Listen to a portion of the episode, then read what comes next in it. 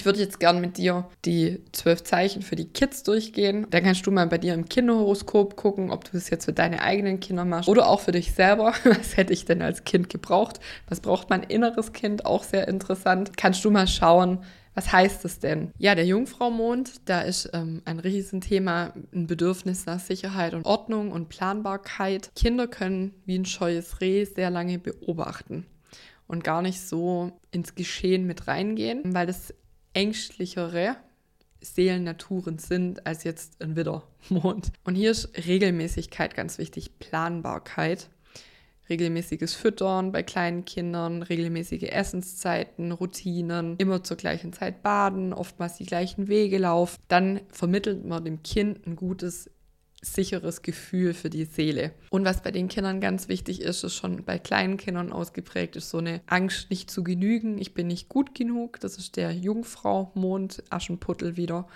Und hier ist es wichtig, dem Kind wirklich von klein an zu vermitteln, du bist gut, so wie du bist kann man auch Affirmationen mit dem Kind machen, dass das Kind von Anfang an lernt, ich bin richtig, wie ich bin, ich bin in Ordnung. Und auch, dass die Eltern dem Kind beibringen, dass Fehler zum Leben dazugehören. Was hier auch wichtig ist, dass das Kind lernt, zu spielen, Spaß zu haben, weil das ist so typisches Montessori-Kind eigentlich. Das passt super gut in eine Montessori-Pädagogik oder in eine Montessori-Einrichtung. Das kocht gerne, das hilft im Haushalt, das hilft im Alltag. Das spielt gern so kleine Erwachsene nach. Also Aschenputtel stellst dir einfach vor, wie es da vor dem Kamin schrubbt und tut und macht.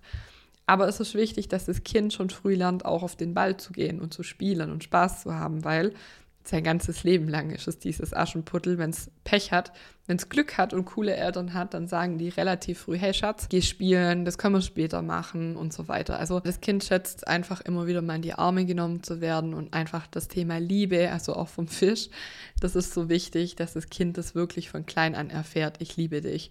Ich bin für dich da, du bist gut genug, du musst nichts leisten. Also alles diese Themen.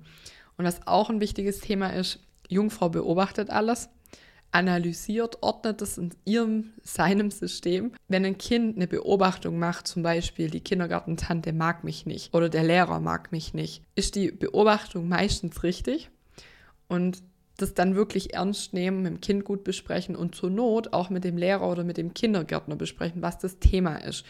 Weil sonst lernt das Kind, ich kann nicht auf meine Intuition vertrauen. Wenn, wenn man das dann abtut und sagt, ja, ich bin noch nicht, klar mag der dich, dann lernt das Kind nicht, sich auf sich selber zu verlassen. Das ist auch mega wichtig. Wenn du das individuell lösen möchtest für dich oder wenn du es mal anschauen möchtest, dann lade ich dich herzlich ein zu Youngstar.